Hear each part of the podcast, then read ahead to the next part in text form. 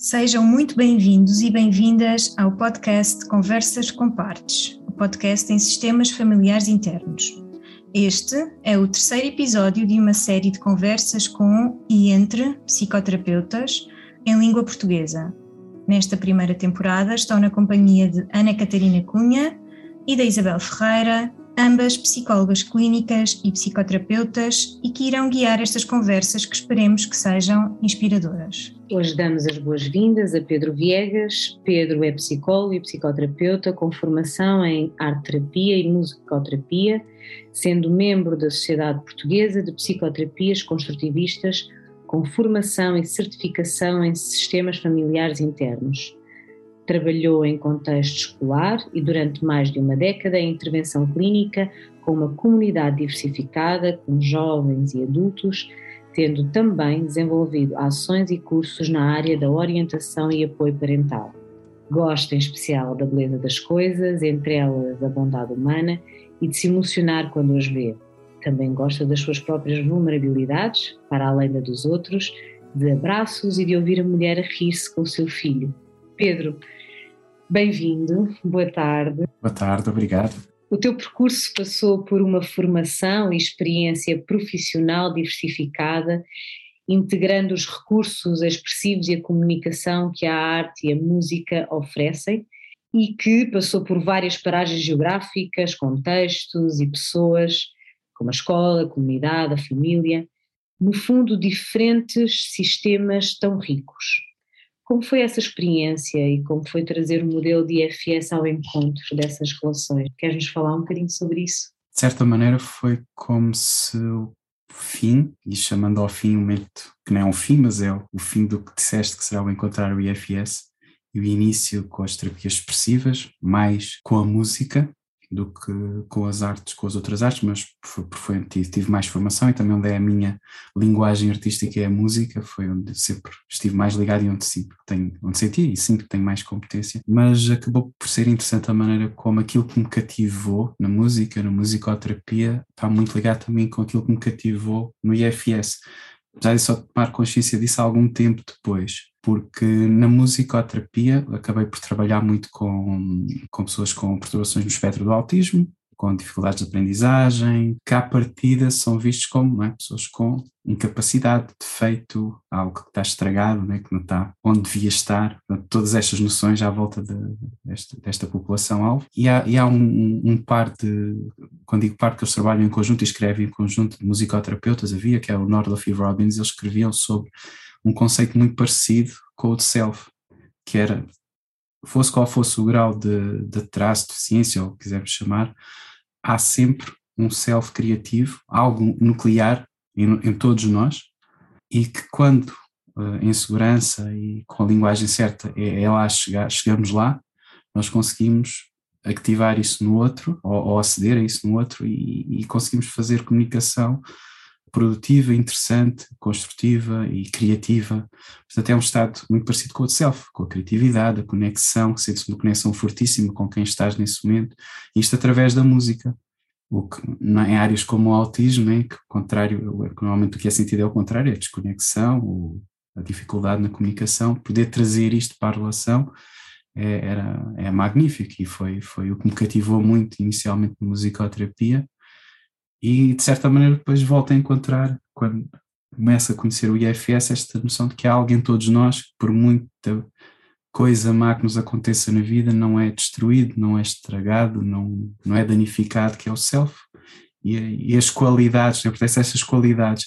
E acho que eles estavam um bocadinho a tocar na mesma coisa, neste lado intacto, que, que tem estas qualidades magníficas e que é só preciso encontrar maneiras, seja com a música, seja com o trabalho mais típico de partes, mas chegar lá, de certa maneira, vá, a magia acontece. E isso foi, é, foi interessante a maneira como se ligou. Portanto, já sempre houve em mim um bocado um apelo para este tipo de abordagens uh, despatologizantes, em que se encontra o potencial de cada um, em que vamos realmente ao encontro do outro e não partimos com o que é que está pré-definido para fazer, onde é que o outro tem que chegar para vir ter comigo, mas não irmos ao encontro do outro. E, e musicoterapia também era muito isso, esse, esse trabalho. Essa, toda essa experiência, claro, que me enriqueceu em aceitar e estar interessado e curioso por diferentes linguagens, que não só o, o verbal, a linguagem do corpo, a linguagem do movimento, a linguagem não verbal da música, a expressão plástica, não é? E acabou também, de certa maneira, por vir a integrar muito naturalmente no IFS nas, nas chamadas, né, as técnicas que se usam para facilitar a expressão, ou, ou, ou, as, um, ou neste caso, não é? Portanto, quando se usa a externalização em IFS, é um bocadinho algo que, que me fez logo muito sentido, ou que eu quase naturalmente iria para lá mesmo que não tivessem uh, sido abordado por, por, nas formações, mas foi, não é? Mas usar muito a questão também para facilitar como facilitador, não é? Às vezes o, a expressão das partes, seja por desenhos, às vezes ter uma caixa, isto mesmo com adultos, Uh, ter uma caixa cheia de bonecos, de animais, ou o que fosse, e agora vamos escolher para esta parte, para aquela. E permite uma coisa que não é tão fácil fazer só com o trabalho interno, que é, que é ter uma noção mais clara de, da configuração geral das partes dentro de nós como por exemplo é, as hierarquias, as proximidades e distanciamento entre partes, as relações entre elas, o que é umas sentem pelas outras, é? e permitimos fazer, por exemplo, ok, então escolhemos uma parte de foco, é? as pessoas escolhem o boneco, e tu o que é que sentes por esta parte? Ah, sinto a zanga desta parte, ok, então temos outra parte, vamos escolher um boneco para a zanga e vamos pôr aí, até, até chegarmos um bocadinho mais a selfie, ver curiosidade, interesse, compaixão pela parte foco, por exemplo. Né? Entretanto, já temos ali uma constelação de partes que foram surgindo à volta daquela e podemos até ver ah, é, é, se esta parte sair daqui vai ser muito assustador. Então, porquê? Qual é o medo? Em vez de só perguntarmos à parte qual é o medo, se deixar de fazer o que faz, podemos, ok, vamos tirar essa parte a ver e ver como é que, que sentimento é que surge, é? por exemplo. E esse medo é do quê? Mas isto também foi algo que permitiu integrar isto, Lembro-me uma vez que uma cliente que era muito ligada à música, ela própria escolher uma música para, para as principais partes nós íamos falando nas sessões, cada, cada parte tinha a sua música, isto ajudava a ganhar personalidade, ganhar estrutura, textura, a própria parte tornar-se mais real para a pessoa e facilitar o contacto e, e, e abordar, o abordar das partes. Portanto, isso também foi uma integração que, se, que me foi natural e gostei muito de, de, perceber que era possível fazer e que funcionava. Uh, agora, não faço tanto, talvez porque estou a trabalhar exclusivamente online, mas, mas sempre que posso integro, mesmo que seja a questão do movimento, acho que é quando sinto que há algum movimento a surgir, quando a pessoa está a expressar ou a falar de uma parte, gosto de dar espaço para isso, para a pessoa ficar um bocadinho mais nesse movimento e às vezes é muito clarificador sobre as emoções, sobre as memórias, de repente há ali uma caixinha que traz uma quantidade de, de informação extra e importante sobre aquela parte. Portanto, isto foi a maneira como, como tudo se ligou, nos diferentes contextos em que tive, só já mais no último, portanto, porque o IFS comecei mais em 2017 a pôr em prática, portanto, nessa altura já trabalhava só com adultos e alguns jovens em clínica, num contexto de, de ação social, mas foi, foi uma mudança, apesar de, do que já estava atrás, foi uma mudança muito significativa na maneira como, ainda assim, como trabalhava, apesar de já trazer atrás um bocadinho esta, este caminho que vinha sendo feito com a, com a,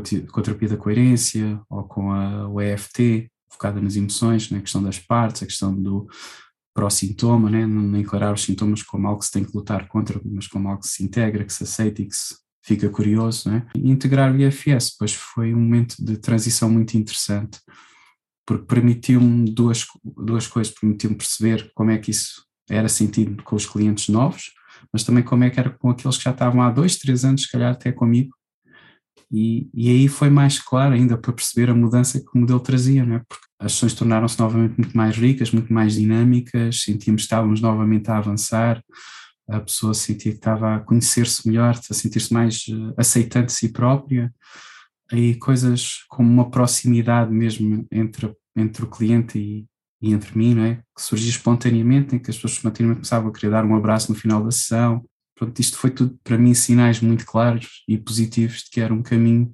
para continuar e que estava a dar resultado e que estava a ser mais interessante, porque eu também, como terapeuta, me sentia mais animado, mais entusiasmado e a, é, aquela coisa que às vezes acontecia para as sessões ou para certas sessões com, com cansaço ou não apetecer ou o que é que eu vou fazer agora. É, de repente parece que se abriu ali um mundo de possibilidades e era, era, era entusiasmante ir para as sessões, nunca sabia o que é que ia acontecer próprio a ligar-te ao teu próprio sistema, não é? E a, e a, descobrir o teu self, que as qualidades do self também nos guiam muito nas sessões como terapeutas, sim. Sem dúvida, sem dúvida. E estavas há pouco a focar justamente essa, essa diversidade de contextos em que já estiveste, nós falamos de alguns, comunitários, a escola, a, a ação social, essa, essa próprio, o próprio contacto com a musicoterapia, um, e, e, sabemos que uh, nesses sistemas todos também há, há, uma experiência em particular e uma área de interesse que é muito central uh, na experiência humana que é o processo de luto e que sabemos que é, que é uma área para ti assim uh, muito acarinhada. Podes partilhar um pouco sobre o que é que a IFS parece trazer de diferente e de importante ao processo terapêutico quando falamos de luto? Acho que essencialmente em duas palavras, multiplicidade e self.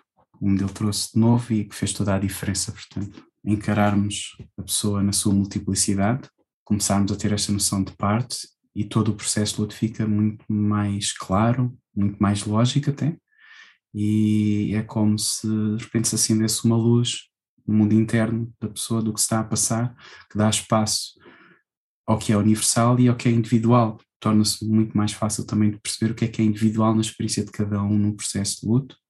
Bem, depois percebermos que há o universal, no sentido em que é humano ligarmos àquilo que gostamos né? seja a outra pessoa, seja um objeto até, seja uma casa, seja uma ideia de futuro. Se nós temos um afeto positivo, algo que nos liga àquela coisa, vamos ligar-nos, é humano. Tal como depois como será humano sofrer e sentir a perda e fazer algum tipo de processo de luto quando isso acontece, porque vai acontecer inevitavelmente na vida. Portanto, aqui é alguém que, ao contrário, se calhar, de outras problemáticas, outras situações que nos trazem para as sessões, com as quais podemos não ter qualquer experiência pessoal, com o luto é, é inevitável. Qualquer terapeuta já teve algum tipo de perda por ser pessoa, por ser um ser humano, não é? É interessante por isso, porque é uma experiência que todos nós partilhamos, e o IFS vem trazer um entendimento também do, do processo em si, não é? No sentido em que dá um, um panorama mais, in, mais, mais integrativo e mais aceitante de tudo o que está a passar com a pessoa, permite essa, aceita, essa autoaceitação, não é? e temos, não sei se interessa, mas se calhar posso falar um bocadinho da, não necessariamente faz, mas é o que, a sequência de partes que por norma se desencadeiam quando um processo de luta é, é, é ativado ou acontece na vida de alguém. Há esta primeira fase em que aconteceu o luto e as primeiras partes que surgem em resposta normalmente são partes mais com a tarefa ou com a função e o objetivo de afastar a dor e a intensidade de dor ou desespero ou tudo o que possa estar nas partes que estão a sofrer com o luto e que pode ser imenso, ou pode parecer imenso. Então há estas primeiras partes, como o choque, a desrealização, o sentirmos anestesiados, como se aquilo não fosse, não fosse uma realidade, parece que estamos num filme, é? que nos um lado desligam, é? e por outro lado também permitem, se calhar, a alguns gestores ou outro tipo de partes que estão a gerir a nossa vida, conseguirem no primeiro tempo também fazer coisas que são sérias, como organizar um funeral, como levar os filhos à escola, aquelas coisas precisam continuar a ser feitas, né? Portanto, permite um bocadinho esta, esta conjugação partes e muitas vezes depois o que nos acontece em contexto clínico é começar a aparecer as primeiras partes depois aparecem partes narrativas, contadores de histórias sobre aquilo que se perdeu, seja uma pessoa ou, ou outra situação qualquer e pelo meio dessa narrativa é começam a surgir então as partes do, do luto, as partes que estão em sofrimento, que estão com dor, que estão com saudade, que estão com tristeza, que estão com revolta, né? Para essas partes começam a surgir aos poucos, que vão ser intercaladas novamente com, com partes que nos distraem ou, ou que dissociam, né? Para, para, dar algum alívio, né? e, e, é o aceitar isto também, esta, esta alternância de partes com naturalidade e entender que todas estão ali por bem, faz também uma grande diferença no modelo de IFS. Depois chega uma altura em que naturalmente, entre o, este conjunto de partes que são as partes do luto, começa com aquela procura que é natural em qualquer sistema interno, que é a procura do equilíbrio, né? começa a surgir um outro conjunto de partes que são as partes ligadas com a restauração ou com a reorganização da vida ou com o retomar a vida, viradas para a frente, para o futuro, viradas para a ação, que quando tudo corre dentro do, do esperado, aquilo que é o luto natural ou o luto chamado simples, apesar dos lutos nunca serem necessariamente simples ou fáceis, mas, mas pronto, nessa linha, uh, é a começar a ver depois uma dança uma alternância entre esses dois clusters ou esses dois conjuntos de partes. E nós, terapeutas, vamos acompanhando essa alternância até ao momento em que quem está a fazer o luto lá cá dentro já teve todo o tempo que precisou para expressar, para integrar, para, para, perceber a profundidade e a riqueza também daquilo que está a passar cá dentro, é? e, e, aí sim começa a ser outra vez o domínio da, todas as partes da restauração, das partes que estão viradas para, para, para a organização, para a vida, do dia a dia, para, para, para retomar novos projetos ou o que for, com a integração do luto que aconteceu. Portanto, é, nem as partes da restauração tomar em conta e, não se, e o luto ficar por integrar, mas é o conjunto das duas é que depois faz sentido e que faz o luto estar num sítio um bocado mais completo. É também importante, se calhar, referir esta noção que o IFS traz de que no início não é, é sempre natural haver aquilo que podemos chamar de neo-exilados. É? Quando há um primeiro impacto, é? estas partes que trazem sofrimento são postas da consciência para fora da consciência durante algum tempo, mas é temporário e não são fartos, partes que tenham necessariamente fardos, são partes que estão em sofrimento. E é importante, e acho que também ajuda muito transmitir isto aos clientes, transmitir ao cliente esta noção que eu acabei de né, partilhar com vocês. Por um lado informa, por outro lado normaliza, e esta normalização é tão importante. Acho que muitas vezes é a normalização que faz a grande diferença entre o luto ser simples Aí só terem esta possibilidade que alguém lhes normalize tudo o que está a passar e um luto que se pode tornar mais complexo, é mais difícil. Pedro, Pedro, isso faz muito sentido e, e, e liga aqui um bocadinho ao que gostávamos de também de te ouvir falar, porque muitas vezes o luto é visto e sentido como havendo algo de errado ou até patológico comigo, não é? Talvez por isso haja muitas fugas e resistências em vivenciá-lo quando se fala de luto, não é esta noção que é tão clara para nós, terapeutas, de que há vários lutos ao longo da vida, de formas diferentes, um, mas que não é tão, tão identificável para o resto das pessoas, não é? Fala-nos um bocadinho sobre isso. E irá variar bastante em função da própria história pessoal de cada um, onde se inclui experiências de vida ou até a cultura familiar de cada um, mas uh, muitas vezes já o que encontramos são protetores cheios de medo, cheios de medo da de, de desorganização, do desmoronar, da, de loucura em que possa entrar se me deixar apoderar por estas forças enormes e estes sentimentos enormes, não é? E algumas destas partes são partes que aprenderam ao longo da vida que o descontrole emocional ou era inaceitável, ou seria alvo de julgamento, ou de invalidação, ou de minimização, portanto, nada que se pudesse ter ou que se devesse ter, para algo a evitar. E claro que quando temos temos um luto a acontecer na nossa vida, as nossas partes do luto vão precisar de expressão emocional, vão precisar, se calhar, até aparentemente se descontrolar um pouco para poder para poderem expressar o que estão a sentir, não é? Poderem sentir vistas. No entanto, isto pode ser extremamente assustador para os protetores. Ou quando há uma história de pessoa já ter tido momentos em que sentiu que os outros estavam a olhar para ela como louco, é? como pessoas que, quando já tivemos ataques de pânico em público, ou já fomos internados compulsivamente, ou, ou tivemos uh, esta noção de que a patologia, e temos história de patologia, ou o que quisermos chamar, mas de, daquilo que é chamado patologia na família, e há este medo muito grande de ficar como aquela pessoa, ou de receber o maltrato e a crítica que aquela pessoa recebeu por ser emocionalmente descontrolada, com aspas, né? mas pode haver esse, esse, esse, esse panorama que nos chega às sessões, né? E há todo esse medo, não é? Talvez esta ideia também, porque quando se dá a palavra do luto, esclareceste há pouco o que é que isso significaria em termos de tarefas, até para o próprio sistema, e é tão importante por isso dar nome às perdas, elas são lutos. Quando me divorcio, quando uh, tenho que deixar uma casa que não quero, quando, ou seja, isso pode dar sentido à experiência porque lhe damos um nome que tem tarefas próprias. Sim, sim, sim, isso é muito importante. E antes de irmos aí, só, só reforçar outra coisa que é importante. Então, no trabalho inicial com esses protetores que estava a falar, os que têm muito medo, será de facto tranquilizá-los. Tranquilizá-los que o luto é um processo natural, que é um processo para o qual estamos todos preparados, todos temos o hardware para o fazer.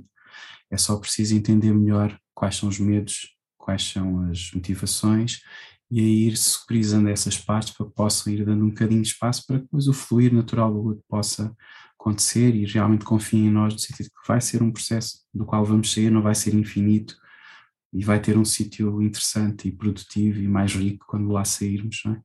E ir fazendo esta negociação com os protetores e entendê-los e validando muito os medos deles também, é? é muito importante. Uh, claro que também ajuda imenso aquilo que estavas a dizer, no sentido também de, de, abrir perspectiva, de ganhar outra, outra riqueza no processo que se está a viver, uh, e por isso também é uma sugestão que, que acho que, que, tento pôr em prática, que é pedir a, a, ao cliente para fazer uma história das perdas, não uma, não necessariamente uma história dos lutos, porque o luto leva quase sempre para o mesmo significado, não é? mas a história das perdas ao longo da vida, coisas que eu senti que perdi ao longo da vida, porque se fores perguntar a pessoas, ah, que, que lutos é que tiveram na infância? Ah, na infância nada, não morreu ninguém, mas depois há separações, há, há mudanças de casa, há um animal que morre, um animal de estimação, quer dizer, há, há perdas, é?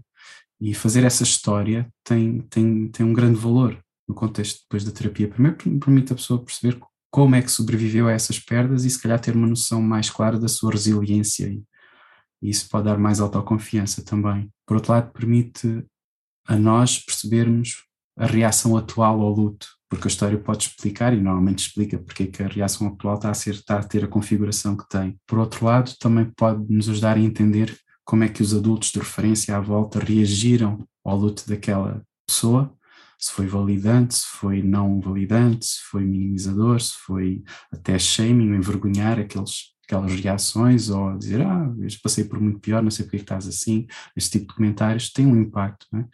E depois as nossas partes internas começam a reproduzir esse tipo de críticas e de, e de ideias, não é? E, e, é assim que tratam depois as nossas partes que estão em luto. Portanto, isso aquilo depois internalizou-se e fica a repetir-se, não é? Portanto, perceber isso tudo é, é muito interessante e muito importante e muito enriquecedor para o processo e, e normalizador também.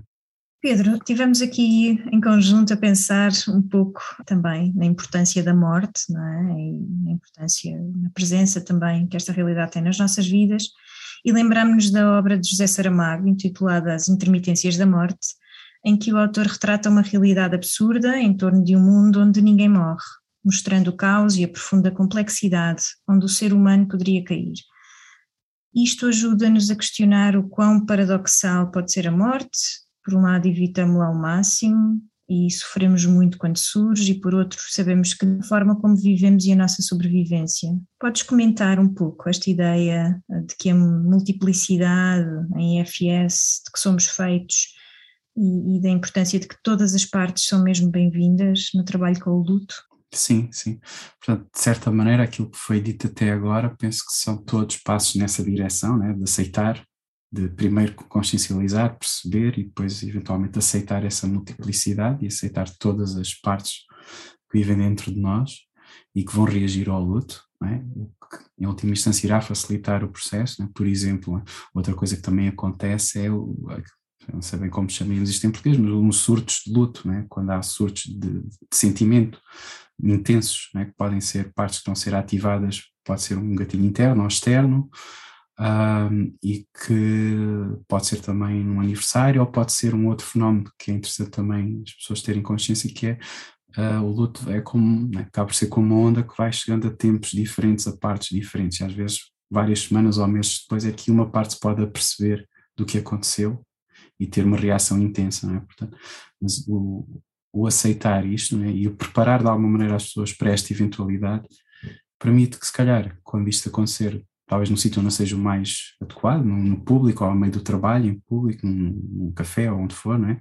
Pessoa poder, já tendo um bocadinho esta relação mais aberta de aceitação com as partes que estão em luto, dizer, olha, sei que estás aí, sei que agora foste, é? foste ativado e estás um bocadinho sofrendo, mas eu vou estar contigo daqui que mais umas horas, quando estiver em casa, se puderes aguardar um bocadinho. Normalmente isto é o suficiente para parte acalmar, esperar, e se nós efetivamente depois cumprirmos, isso é muito importante, né? depois estarmos com essa parte, permitir até um luto mais, mais em de certa maneira, um bocadinho mais pacífico e mais, com mais presença de self. A aceitação de todas as partes, depois também tem o outro lado da moeda, né? que é para que nós, terapeutas, consigamos também genuinamente e verdadeiramente fazer isso, também precisamos de ter o nosso autoconhecimento, né? Se, na terapia FS o conhecer de ti próprio é essencial, né? na parte do luto conhecer as tuas perdas e conhecer ou teres uma possibilidade já de ter vivido os sentimentos ligados a um luto né? de forma em self, né? de forma aberta, uh, também é essencial para depois eventualmente não teres muitas partes a serem ativadas com o luto alheio, com o luto da pessoa que está contigo, né? Lá está, sendo um processo um, algo universal e natural que nós, todos nós tenhamos partes envolvidas com o luto ou com lutos passados. Mas também é muito importante isso, esse trabalho pessoal, esse trabalho interno, porque senão tendencialmente se calhar vamos ter partes que lidam mal com um sofrimento muito intenso nosso, que também vão lidar se calhar mal com o sofrimento muito intenso do outro e vão tentar uh, controlar, gerir, acalmar a pessoa, ou o oposto, partes muito empáticas que entram em, em, em espelho ou até ainda mais intensas do que a pessoa está a sentir.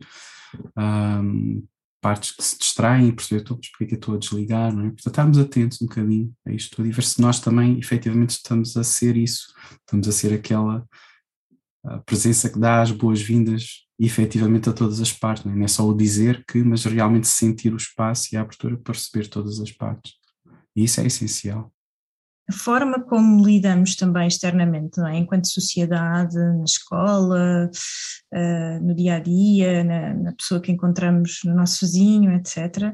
A forma como lidamos muito e como transmitimos o espaço que existe para a morte acontecer, é? a, morte, a morte do animal, da, da criança da turma, a morte é? também pode trazer muito, sobretudo durante o crescimento, é? enquanto estamos a desenvolver-nos esses protetores eh, mais resistentes à morte, certo? Estava a pensar nesta importância de, de lá está, de, também um bocadinho através deste texto, não é? Trazermos esse espaço simbólico uh, e essa realidade. É algo que tu encontras de uma forma geral, ou seja, muitas das vezes sistemas onde a resistência, o tema da morte, da perda, do luto, também condiciona muito a forma depois como é vivido, imagino. Sim, sim, sim. Pois, depois há muitas, eh, noto mesmo dentro da mesma cultura, há muitas expectativas diferentes do que é que deverá ser o luto, né? como é que o luto é suposto ser e o que é que é suposto fazer-se é com as crianças, seja em contexto escolar ou mesmo em contexto familiar, já aquela noção de protegê-los de tudo, ou que às vezes, ou muitas vezes a mensagem que acaba por passar é uma não permissão para fazer o luto, para lidar com a morte ou com a perda, não é? Sim, com tudo isso e para aceitar, para lidar com isso, né? portanto, nunca chorar à frente deles, não, não, não, não lhes perguntar, por exemplo, se eles querem ir ao funeral ou não, perceber se há ali uma decisão deles ou não, às vezes isso pode ficar como algo onde eles se sentiram rejeitados, cortados, afastados e não era todo o que eles precisavam, não é? Pois há esta noção de que o contrário, né? que o luto tem que ser, eh, se realmente gostavas daquela pessoa, tens que sentir, tens que expressar, tens que também, se, se vemos que a pessoa não está nessa expressão plena do, do, luto e do sofrimento, se calhar é porque não gostava assim tanto do outro, e depois temos também aquilo que estavas a falar, aquela dificuldade muitas vezes em realmente entendermos que perder um animal ou perder um amigo, no sentido em que se calhar se mudou de turma e já não está com assim, pode ser algo muito significativo para, ela, para aquela criança e com um impacto enorme, isso Pois claro que altera, né? altera depois a maneira como acabam por encarar as perdas e o que é que é aceitável ou não, e que se calhar quase tudo é para minimizar e desvalorizar, porque é assim que se faz, né? ou sei lá, também na, na minha experiência pessoal, só há, há coisa de uns, de uns meses é que tive uma parte minha que se permitiu, ou que teve finalmente a permissão para chorar a morte do meu avô paterno. Isto Porquê? Porque quando eu estava, quando, quando aquilo aconteceu, ele, ele, ele, morreu porque foi atropelado, a presença do meu pai foi mais no sentido de ficar com uma zanga e uma revolta enorme de ele ter sido atropelado e, e com as fotografias do, de, das, das, marcas de travagem e a minha imagem sempre é de vê-lo a mostrar isso e muito zangado sempre, como se é, naquele sítio não havia espaço para outra coisa que não a zanga. Nunca vi também outra expressão de, de sentimentos na minha presença da parte do meu pai. Portanto, aquela aquela parte, aquela criança minha, só muito mais tarde, é depois de algum contacto comigo, com, com o meu self-adulto, é que se permitiu a chorar e a, e a, finalmente sentir esse luto. Portanto, isto pode condicionar por anos ou uma vida inteira, não é? Sim, isso faz muito, faz muito sentido e, e, e, até liga aqui bastante e obrigada por essa tua partilha que é tão, tão pessoal e que acho que ressoa em, em tantos de nós, não é? Que estamos aqui a, a, ouvir, porque há esta universalidade, não é? A morte, a separação, a perda, são processos comuns, e depois já falaste um bocadinho sobre isso, não é? Há, há, há coisas muito específicas na forma como lidamos, como vemos, como processamos tudo isto. Há legados históricos, há experiências coletivas, geracionais, não é? Queríamos só que fizesse uma pequena nota sobre neste processo, não é? Enquanto terapeuta IFS, que legados, crenças e heranças mais recordas ou destacarias como partes importantes na experiência terapêutica há um aspecto que é muito importante, que é a nível cultural, como é que cada cliente encara o pós-morte, quais são as crenças, o que é que acredita, é? se acredita que é o fim de tudo, que há uma continuidade, que continuamos a falar com a pessoa, tudo isso é? pode ser muito diferente. Aquilo que o IFS é? naturalmente nos diz é aceitar e ir acompanhando aquilo que é a crença de cada um e dar espaço para isso, para a espiritualidade, para o que for. Mas também é importante termos a, a consciência se de facto estamos, estamos a conseguir efetivamente alinhar com isso ou, ou não, porque é natural que quando as referências culturais são muito diferentes das nossas, que haja partes nossas a reagir e mesmo que estejam não muito expressas, podem passar qualquer coisa, é preciso estarmos atentos, também conhecermos nesse sentido. Isso é importante. Outra coisa que noto muito às vezes é a nível também cultural, né? É, é, como é que é para um homem viver o luto e como é que é para uma mulher viver o luto, né?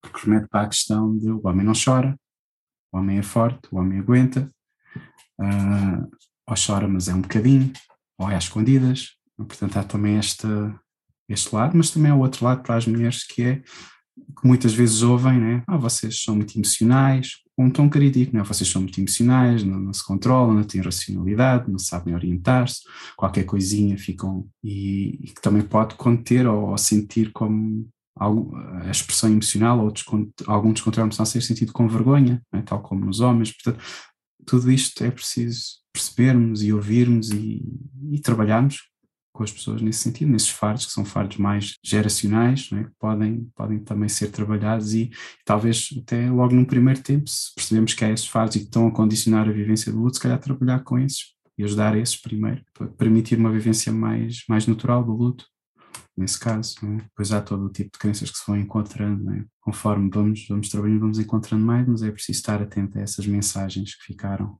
e que podem condicionar a vivência do luto. Obrigada, Pedro para se calhar irmos finalizando, citava o Derek Scott no capítulo, no fundo, que ele tem sobre o luto liderado pelo self, transições, perda e morte, em que refere que o trabalho do, do terapeuta de sistemas familiares internos é fundamentalmente ser um guia que ajuda ou que acompanha, sobretudo, eu acho que é esta, esta noção mais importante, que vai acompanhando ali, sendo uma presença para o cliente enlutado, mas que de facto quando, quando há uma sensação de esmagamento e de isolamento pela perda, muitas das vezes existem e são depois encontrados durante o processo, não é? Histórias de perdas insuportáveis do passado, ou traumas, perdas muito significativas precoces, ou traumas relacionais, até questões de vinculação também, experiências não é? de muita insegurança, de muita vulnerabilidade, Poderias falar-nos um bocadinho sobre isto, sobre como é que este trabalho pode ser tão diferente, não é? Entre alguém que está só a acompanhar e a seguir com uma presença calma e, obviamente, também com uma presença calma lidar mais com um trauma, com um trauma mais precoce. Sim. Aqui nesta, nesta questão, uh, tornar, entre o sermos um companheiro compassivo, né, alguém que está essencialmente presença de self, ou tornarmos um bocadinho mais um guia. E, e, e, ao dizermos guia, estamos a dizer seguir mais os princípios pré-definidos no IFS para trabalhar com as partes. Né? Quanto mais um luto entra na, na definição ou na área de que se possa considerar ou, ou se complexifica, né? por aquilo que está para trás ou pela maneira como o próprio luto aconteceu, uh, ou como a própria perda aconteceu, mais tendencialmente haverá a necessidade de sermos guias, termos mais aquela postura de conhecer as partes, focar nas partes, encontrar, validar, escutar, aceitar, ver os medos de cada parte, negociar, não é? Porque no luto mais complexo vamos encontrar tendencialmente protetores mais complexos na sua na maneira como estão a proteger, é? Na, na, por serem mais intensos, mais rígidos, mais com mais emergência, com mais presença, como pela maneira como o fazem, ou, ou seja, são partes mais, como por exemplo partes suicidas, podemos encontrar, partes mais uh, fortes no sentido de desligar de tudo, e aqui sim, isto, quando entramos nesta área do complexo é, é um trabalho mais, mais, mais, mais ativo nesse sentido, porque o luto complexo vem do que falaste, questão de perdas anteriores traumáticas ou não, mas que não foram acolhidas, acomodadas, que não foram processadas, não é? Então, quando acontece este luto, o que está lá atrás é o luto presente, mas também os sentimentos das partes todas que tiveram lutos por resolver, então aquilo efetivamente parece uma quantidade de emoção e de desespero e tudo o que tiver lá atrás parece enorme. Por outro lado, há também a forma, mesmo que não haja lutos anteriores por resolver, pode apenas só a forma como aconteceu a perda, né? se foi traumática, né? se por exemplo se foi resultado de um, de um homicídio, de um, de, um, de um, suicídio, de um acidente grave de viação, por exemplo, se foi repentino, se foi resultado de um grande sofrimento para a pessoa que perdemos, foi resultado de um sofrimento prolongado, um, portanto, a maneira como acontece também tem um impacto muito grande. Se, foi, se perdemos várias pessoas de uma vez, por exemplo, é? e depois também um, antecedentes, por exemplo, se a pessoa tem historial de, de, depressão, os protetores também ficam muito atentos e muito, muito preocupados quando se sentem aproximar-se daquela depressão reativa normal no luto e vão estar muito rígidos e inflexíveis em relação a podermos sequer aproximar-nos do luto para não cairmos outra vez naquilo onde eles tiveram tanto trabalho para tirar a pessoa, por exemplo, né, da depressão. Portanto, isto, a questão de situações de vergonha ou de, ou de culpa associados ao luto também. Outro aspecto que é muito importante e complexifica também o luto, naturalmente, é se a relação com a pessoa que se perdeu é ambivalente, é? por exemplo, com, com, um pai que foi abusivo, seja fisicamente, seja na humilhação, seja de outras maneiras, é? isso também torna esse luto mais, mais complexo, porque há muito mais partes com sentimentos muito dispares a, a vivenciarem ao mesmo tempo este luto, é? e é possível, e é muito importante ajudar a pessoa a caminhar e conhecer essas partes todas, normalmente temos que trabalhar primeiro com as partes mais revoltadas, mais zangadas, até podermos chegar às outras que estão a sofrer com a perda, Portanto, tudo isto são aspectos que tornam o luto mais complexo e, e, precisam dessa intervenção mais tipo guia, não é? Quando temos um luto dito simples, não é? sem estas complexidades, sem tantas partes, sem tanto historial para trás, não é? Uh, o nosso trabalho essencialmente é, é, estar presentes, é acompanhar, uh, principalmente é? se for alguém que nos chega à clínica ou à consulta com o luto, é? e esse é o motivo, se for alguém que já está em acompanhamento connosco há algum tempo e já está bem dentro do IFS, podemos ter uma abordagem com ele intermédia e usar a pessoa conhecer um bocadinho as partes, os protetores que estão a reagir ao luto e ouvir as histórias das partes vulneráveis e perceber o que é que há lá para escutar, é? ter um bocadinho mais isto. Mas no geral, é? quando o luto está a acontecer, quando, quando sentimos que a pessoa está a ventilar, que as partes estão a sentir a emoção, estão a ventilá-la e às vezes até vêm umas e outras a seguir, Aí o mais importante é realmente darmos nós o self, a nossa presença, e estarmos lá e permitirmos o fluir e, e muitas vezes fazer acesso direto durante, se calhar, várias e várias sessões, porque né, o luto também é algo que é para acompanhar, não é seriamente algo para arranjar ou para resolver e, e, às vezes, e quase sempre precisa do seu tempo. Portanto, também podemos ter que passar bastante tempo só em selfie e a, dar e, em acesso direto. Perfeito, faz muito sentido, sim, sim. Pedro, muito obrigada, isto foi maravilhoso. Ana, não sei se tens algo a acrescentar. Uh... Sim, agradecer muito uh, este contributo, acho que é uma visão assim mesmo por dentro de um processo que nós tantas vezes acompanhamos com essa visão assim mesmo por dentro que tu tens, Pedro, e dessa dedicação a, no fundo a este tema que nos é tão, tão importante. E acho que nos traz aqui assim, pelo menos eu estava aqui a notar em mim aqui algumas janelinhas a abrirem muito interesse e, e pensar eh, mais sobre isto e, e, me relacionar mais com isto. Obrigada. Sim, é uma área também muito gratificante estar aqui com vocês e poder partilhar esta área e este, este interesse e aliciar a vossa curiosidade também para esta questão depois do, que é uma área, que, uma coisa que me interessa é o luto ao longo das várias fases de vida, que tipo de perdas é que são típicas, né? E o próprio Derek Scott fala agora de, né, de se querer focar mais, porque ele também está a ficar com uma idade mais avançada, né? E focar-se mais na, no luto do, que surge a partir de uma certa idade daquilo que vamos perdendo, das competências, né? audição, agilidade, o que for? E pronto, quem tem clientes dentro destas faixas etárias ou, ou, ou só da reforma, que às vezes é um, desencadeia imensa coisa, né? portanto estarmos também atentos e receptivos a isso. Mas sim, foi um prazer e agradeço muito a oportunidade também. Faz mesmo muito sentido. Obrigada, muito obrigada Pedro.